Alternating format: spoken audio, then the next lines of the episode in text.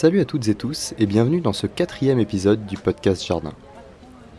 Aujourd'hui, je vous propose un nouvel épisode enregistré au cœur du salon Jardin Jardin. Après m'être intéressé au jardin de demain avec le paysagiste Pierre-Alexandre Risser, je me tourne vers un autre espace nommé Le Jardin, c'est la santé. Irène, étudiante à l'Institut Agro-Rennes Angers, me fait visiter le jardin thérapeutique éphémère installé par Nature et Santé. Nous allons donc découvrir ensemble l'intérêt thérapeutique de ce petit bout de verdure.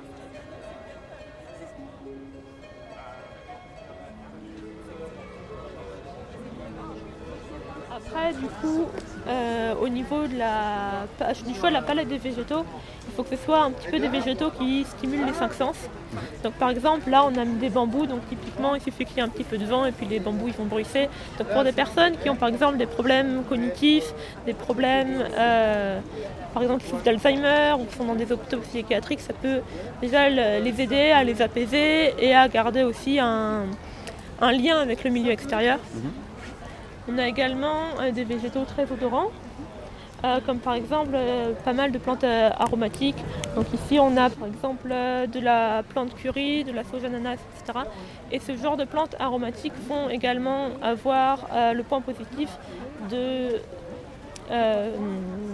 produire des molécules qui s'appellent des terpènes et qui vont avoir un effet sur le cerveau. Enfin, le cerveau va sécréter des ocytocines. Ça, c'est des molécules qui vont, entre autres, stimuler le système immunitaire. Et donc, par exemple, pour des patients qui souffrent euh, de cancer, c'est très intéressant parce que s'ils suivent une chimiothérapie, aller dans ce genre de jardin va leur permettre de booster un peu leur système immunitaire. Comme la chimio, ça détruit quand même pas mal le système immunitaire, ça va leur permettre de le régénérer plus rapidement et éventuellement aussi de leur administrer la, la chimio au moment où leur système immunitaire est au point le plus fort.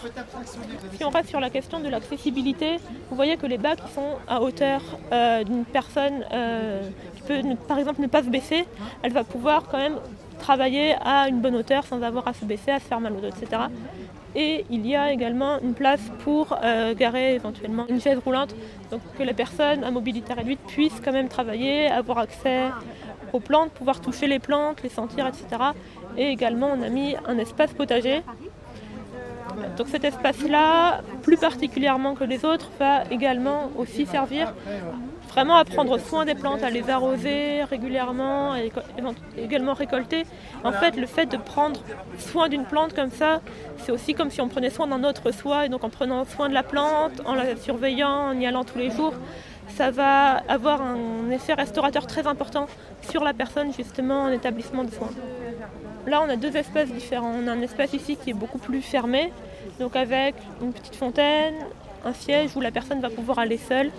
Donc se focaliser sur le bruit de la fontaine, vraiment sur le moment présent, et se retrouver seule dans le jardin, euh, un peu se recentrer aussi, réfléchir. Et donc au contraire, ici un espace beaucoup plus ouvert qui pourrait être un espace de euh, sociabilisation. Donc euh, soit une personne qui est par exemple en soins pour une certaine durée, qui pourrait y aller avec sa famille pour euh, se rencontrer dans le jardin qui est quand même beaucoup plus agréable que le milieu aseptisé que peut-être une chambre d'hôpital. Et également, euh, si les personnes font du jardinage en groupe, elles peuvent après se retrouver ici. D'ailleurs, le jardinage en groupe, ça a été prouvé que ça a même temps un effet restaurateur plus important que le jardinage seul, parce qu'il y a un effet d'entraide, d'altruisme, etc. Donc il y a alors le jardin, il y a un aspect sensitif euh, assez fort, donc que ce soit l'odeur, que ce soit le goût, que ce soit le bruit, on l'a dit pour les bambous tout à l'heure. Euh, en quoi finalement tous ces éléments permettent aux patients de se ressourcer euh, et d'avoir un, bénéfice thérapeutique? Déjà, ça permet de créer du coup une connexion avec la nature, de se décentrer en fait par rapport au milieu hospitalier. Ça crée une rupture assez nette avec un milieu qui est très aseptisé. Ça permet euh, de couper du quotidien et du coup, par exemple, des personnes qui peuvent souffrir de démence, maladie d'Alzheimer, peu importe, de garder un lien avec quelque chose vraiment de concret qui va leur apporter des sensations, qui va leur permettre euh, du coup de après réfléchir par rapport à ça, éventuellement même de communiquer par rapport à ça, chose qu'elles ne peuvent pas faire avec typiquement un mur blanc d'une chambre d'hôpital. Ça leur va vraiment leur apporter des stimuli qui vont être assez intéressants euh, justement pour lutter contre ce genre de maladie-là et de pathologie-là. D'accord, donc c'est des choses qui vont voir évoluer aussi. Une plante, c'est entretenir une plante, c'est euh, avoir l'impression d'un aboutissement aussi. Oui, exactement, c'est ça. C'est déjà voir que les actions que l'on a, par exemple sur le jardin, ont un impact concret sur les plantes dont on s'occupe.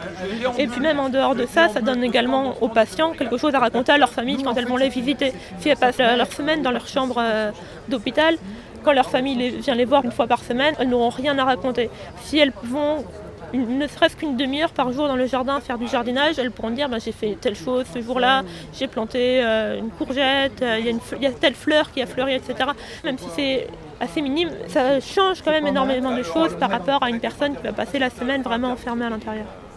D'accord. Et ici, on parle, de, de, soins, on parle de thérapie pour les humains, mais on est aussi dans un espace naturel. Est-ce que ça apporte aussi un bénéfice au niveau de la biodiversité? euh, oui, évidemment, une cour bétonnée ne va pas pouvoir abriter euh, presque des oiseaux, des...